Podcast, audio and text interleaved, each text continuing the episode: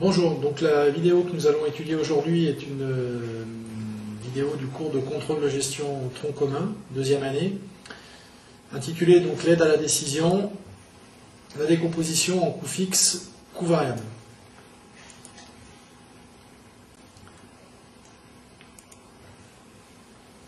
Nous allons nous situer donc dans une démarche euh, prévisionnelle, c'est-à-dire que la méthode que nous allons voir aujourd'hui est une méthode qui ne sert pas à calculer des coûts passés, mais qui va plutôt permettre de faire des simulations dans le futur. Donc l'objectif est de pouvoir anticiper les différents coûts et les différents revenus futurs, et ce pour un niveau d'activité donné, et après de simuler pour différents niveaux d'activité comment vont varier les coûts, comment vont varier les revenus, donc comment va varier le résultat de l'entreprise. Donc cette méthode, va décomposer les coûts totaux de l'entreprise en deux catégories de coûts, les coûts variables et les coûts fixes. Les coûts variables sont des coûts qui varient proportionnellement à l'activité qui est mesurée en fait par la production. Les coûts fixes, eux, sont indépendants de l'activité, c'est-à-dire qu'ils sont stables quel que soit le niveau d'activité de l'entreprise. Pour prendre un exemple concret, le coût fixe type est le salaire d'une personne. En effet, quel que soit le niveau d'activité, le salarié touche toujours le même salaire, ce qui fait que cette charge pour l'entreprise est indépendante du niveau d'activité. L'exemple type du coût variable est la consommation matière. Par exemple, une entreprise sait qu'il lui faut 2 kg matière par produit. Donc plus elle produit, plus la consommation matière augmente. Les charges variables ont un comportement qu'on peut étudier graphiquement. C'est une fonction croissante de la production. Donc le niveau d'activité là est mesuré par la production. L'équation est donc de la forme y égale ax, où a est le coût variable unitaire et x est le niveau de production. De fait, les charges variables unitaires, elles, sont stables, quel que soit le niveau d'activité, et on a donc une équation de la forme y égale a, a représentant le coût variable unitaire, et qui est donc tout le temps le même, quel que soit le niveau d'activité donné. Donc ça, c'est une confusion qu'il ne faudra pas que vous fassiez par la suite. C'est-à-dire que les charges variables varient en fonction de l'activité, mais lorsqu'on parle des charges variables, on parle des charges variables totales qui augmente avec l'activité. En revanche, la charge variable unitaire, elle, est stable. Pour les charges fixes, c'est exactement le contraire. C'est-à-dire que les charges fixes totales sont stables. Donc on a une équation de la forme y égale a, a étant le montant des charges fixes totales. Donc quel que soit le niveau d'activité, les charges fixes restent stables. Par contre, les charges fixes unitaires sont une fonction décroissante de la production. Donc on a une équation de la forme y égale a charge fixe totale sur x niveau de production. C'est une fonction qui tend vers 0, c'est-à-dire que plus l'entreprise produit, plus le coût fixe unitaire a tendance à diminuer. Si on essaie de s'intéresser maintenant à ce qui se passe réellement en termes de coûts totaux dans l'entreprise, et qu'on essaie de faire un modèle réaliste de coûts, on va faire apparaître trois zones que j'ai numérotées, donc 1, 2 et 3. La zone 1 est la zone dite des rendements croissants, qui correspond au début du cycle de vie du produit, donc au début du processus de fabrication. L'entreprise n'a pas une maîtrise parfaite de son processus, ce qui fait qu'elle a tendance à avoir des coûts variables unitaires et des coûts fixes totaux qui sont un peu supérieurs à ce qu'ils seront en rythme de croisière, et progressivement, par des phénomènes d'apprentissage, l'entreprise va réussir à maîtriser ses coûts, c'est-à-dire le coût variable unitaire et le coût fixe total. Et à ce moment-là, on rentre dans la deuxième zone, qui est la zone des rendements constants, où le coût variable unitaire est stable, le coût fixe total est stable, l'entreprise maîtrise son processus, et donc arrive à maîtriser ses coûts. Elle arrive à les maîtriser jusqu'à un certain niveau où on rentre dans la zone des rendements décroissants. Ce niveau correspond en fait à une intensification excessive des conditions d'exploitation qui fait que l'entreprise va avoir tendance à dégrader ses coûts. Par exemple, elle a saturé sa capacité machine, elle tire de plus en plus sur ses machines, donc qui tombent plus souvent en panne, qui nécessitent un entretien un peu plus important. Ses salariés sont obligés de faire des heures supplémentaires. Donc on a une dégradation des coûts et une hausse donc du coût par rapport à la zone des rendements constants. La difficulté en fait euh, de ces trois zones est qu'on ne peut pas déterminer à l'avance à quel volume correspond le passage de la zone des rendements croissants à la zone des rendements constants et de la même manière quel est le volume où les conditions, les conditions d'exploitation s'intensifient, donc on passe de la zone 2 à la zone 3. Le modèle qu'on va utiliser nous en contrôle de gestion va être un modèle où on va simplifier la réalité, c'est-à-dire qu'on va se placer dans la zone des rendements constants où on a un coût variable unitaire stable, un coût fixe total stable, et donc notre coût total va prendre une équation de la forme y égale à x plus b, a étant le coût variable unitaire, b étant le coût fixe total, x étant le volume de production. Donc nos coûts totaux seront une droite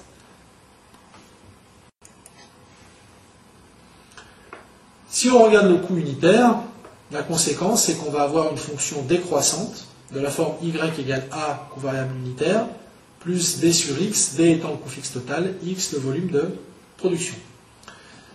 Donc quand on parle de coût moyen, ça signifie qu'on est sur un coût unitaire, et on constate donc que la notion de coût unitaire est relative puisqu'elle dépend du volume de production.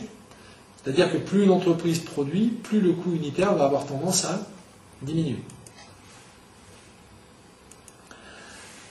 Une fois qu'on a fait cette décomposition coût variable, coût fixe, on va utiliser cette décomposition dans le cadre d'un calcul d'un compte de résultat différentiel, c'est-à-dire on va différencier les charges variables et les charges fixes, présenté donc dans sa forme la plus simple, de la manière suivante que vous avez sur le tableau. Il faudra faire apparaître le chiffre d'affaires, les charges variables, la marge sur coût variable, les charges fixes, le résultat.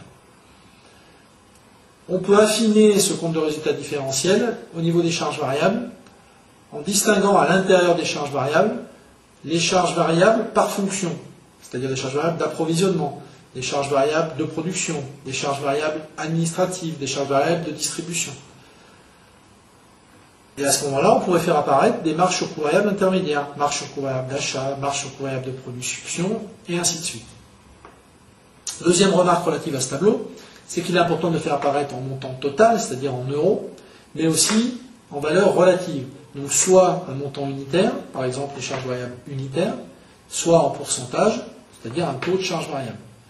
L'idée est après de pouvoir utiliser les paramètres, c'est-à-dire quelle est ma charge variable unitaire, quel est mon prix de vente unitaire, quelle est ma marge sur coût variable unitaire, ou, même chose, mais sur des taux. Donc pour illustrer ce compte de résultat différentiel, on va prendre l'application, donc le cas Well, et on va fonctionner de la manière suivante. On va présenter le cas. Vous allez arrêter la vidéo et essayer de résoudre le cas par vous-même. Et ensuite, on reviendra sur le corrigé, sur les points importants de ce tableau.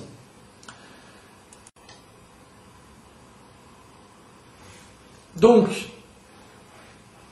le Kagwell, concrètement, le chiffre d'affaires était donné dans l'énoncé, donc pas de difficulté particulière. La première difficulté consiste à calculer les charges variables d'achat, pour lequel on a besoin du montant des achats, 430 000 qui était donné, mais on a aussi besoin de tenir compte du rôle des stocks. Donc il va falloir qu'on intègre le stock initial, et si le stock final n'était pas valorisé, grâce aux achats et au stock initial, en utilisant la méthode du coût unitaire moyen pondéré que vous avez déjà vu, on pourrait valoriser le stock final, qui ici est de 135 000. Ce qui fait que ça nous donne la valeur de nos consommations de matières premières, auxquelles on rajoute les charges variables d'approvisionnement, pour avoir les 538 300 qui sont donc le coût variable d'achat des matières consommées. Donc on retrouve la logique qu'on a vue sur le calcul des coûts en cascade dans, le premier, dans la première vidéo, mais cette fois-ci en utilisant que des charges variables. Et si je compare mes charges variables d'approvisionnement à mon chiffre d'affaires, j'obtiens la marge sur coût variable d'achat de 678 700 euros. Donc ce qui est important, c'est d'avoir cette valeur absolue, mais aussi, ce que vous avez dans la colonne d'à côté, la valeur relative, 55,76% du chiffre d'affaires. Ce qui signifie que ma marge sur coût variable d'achat représente 55% de mon chiffre d'affaires. Et donc, sur des simulations futures, je vais repartir de ces 55%. Après les charges variables, on a les charges variables de production. Donc, il va falloir déjà que j'intègre mon rôle des stocks, alors avec la même remarque que précédemment. Là, les stocks sont valorisés. S'ils n'étaient pas valorisés, il faudrait utiliser la méthode du CEMP. Là, on a un stock initial de 150 000, 200, un stock final de 141 125, soit une variation de stock de 9 075. On a des coûts variables de production additionnels de 275 000, ce qui fait que les frais de production additionnels sont de 284 075.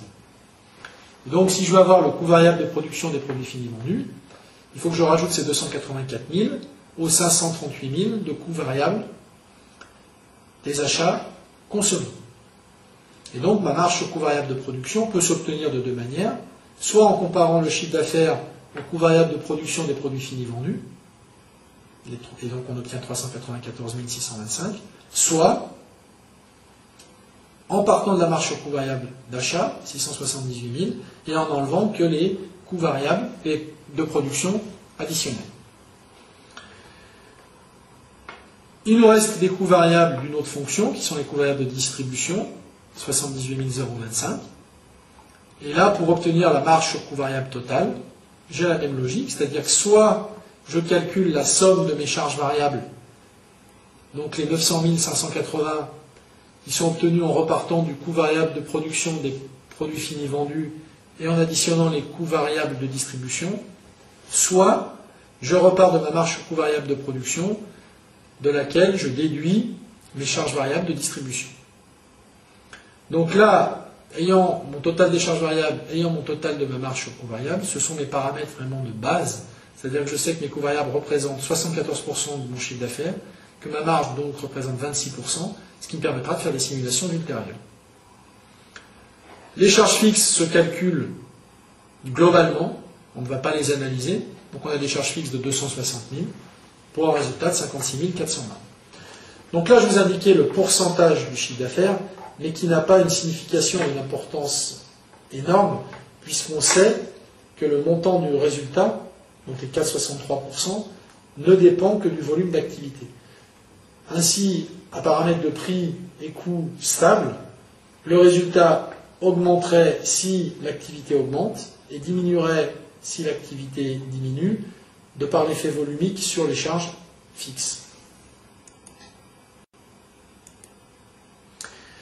Donc si on fait une synthèse maintenant sur les différentes méthodes de calcul de coûts,